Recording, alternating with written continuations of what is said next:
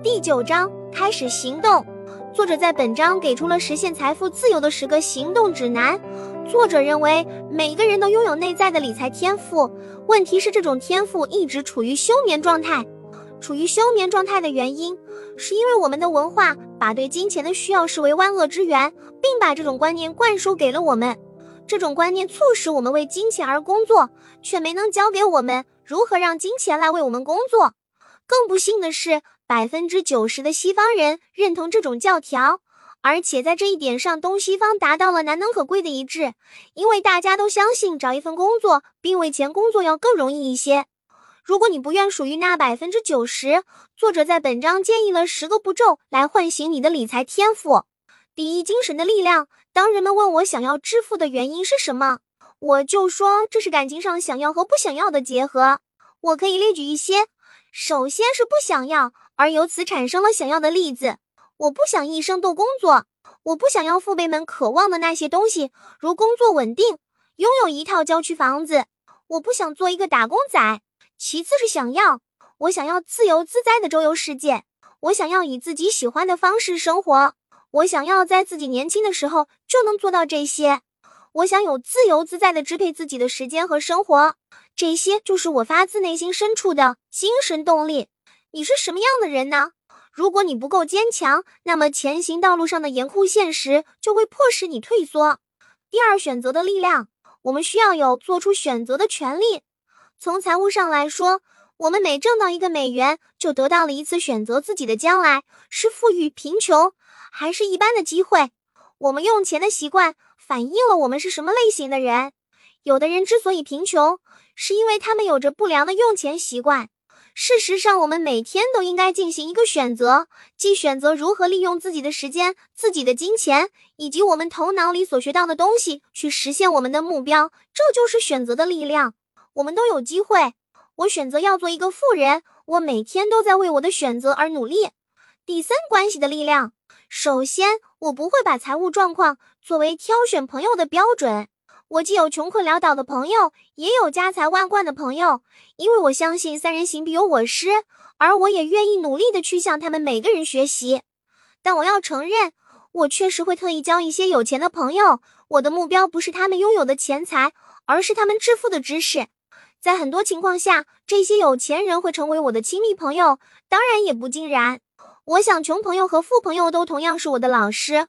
我会注意我的有钱朋友是如何谈论金钱的，他们对这个话题感兴趣。这样，通过交谈，我向他们学习，他们也向我学习。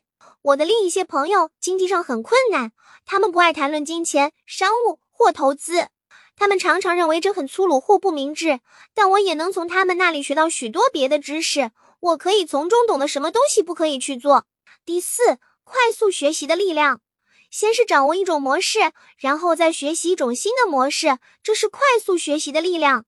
在钱的问题上，大多数人一般只知道一个基本的挣钱公式，这个公式是他们从学校学来的，就是为了金钱而工作。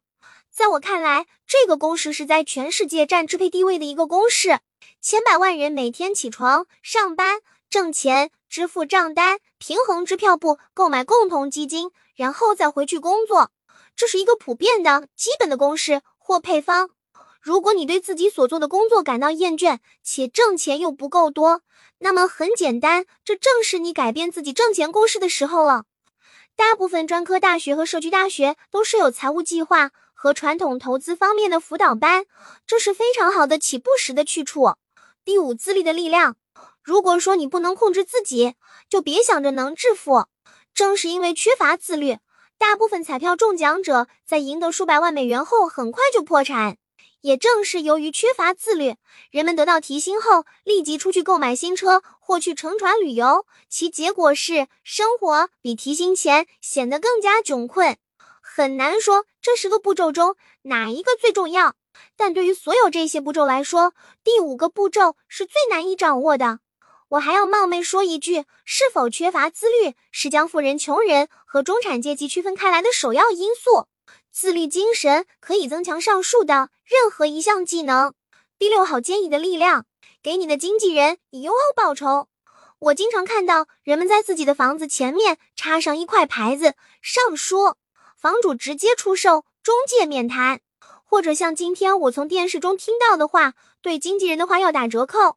我的富爸爸教我采取与这些人相反的做法，他坚持给予专业人士以优厚报酬，而我也采纳了这一建议。今天我拥有身价昂贵的律师、会计师、房地产经纪人以及股票经纪人。我们生活在信息时代，信息是无价的。一位好的经纪人应该给你提供信息，同时还应花时间来教育。我付给经纪人的钱。和我根据他们提供的信息而赚得的钱相比，只是一小部分。我乐意见到我的房地产经纪人或股票经纪人赚到很多的钱，因为这通常意味着我也赚到了很多的钱。第七，无私的力量。当看到抵达美洲的白人很冷时，印第安人会给那一条毯子，可白人定居者误以为这是一份礼物，因此当印第安人要回毯子时，他们感到十分不快。印第安人也会感到失望。因为他们发现白人定居者无以归还自己的毛毯，这就是印第安给予者一语的由来。在资产项目领域，做一个印第安给予者对于取得财富来说十分重要。因为老练的投资者的首要问题是需要多快才能收回我的投资，他们想确定自己的投资能得到的回报，这就是投资回报率。第八集中的力量，用资产来购买奢侈品，和其他人一样。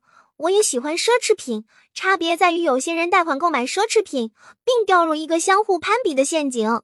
而当我想买一辆保时捷车时，最简单的方法可能也是让我的银行家提供一笔贷款，但实际上我不会这么做。我选择的是集中资源于资产项，而不是负债项目。作为一种习惯，我用自己希望消费的弱来激发并利用我的财务天赋去进行投资。今天我们常常是借钱来获得我们想要的某种东西，而不是把注意力集中在为自己创造金钱上。这样做在短期来看很容易，但长期来看却会产生问题。无论是个人还是国家，这都是一种坏习惯。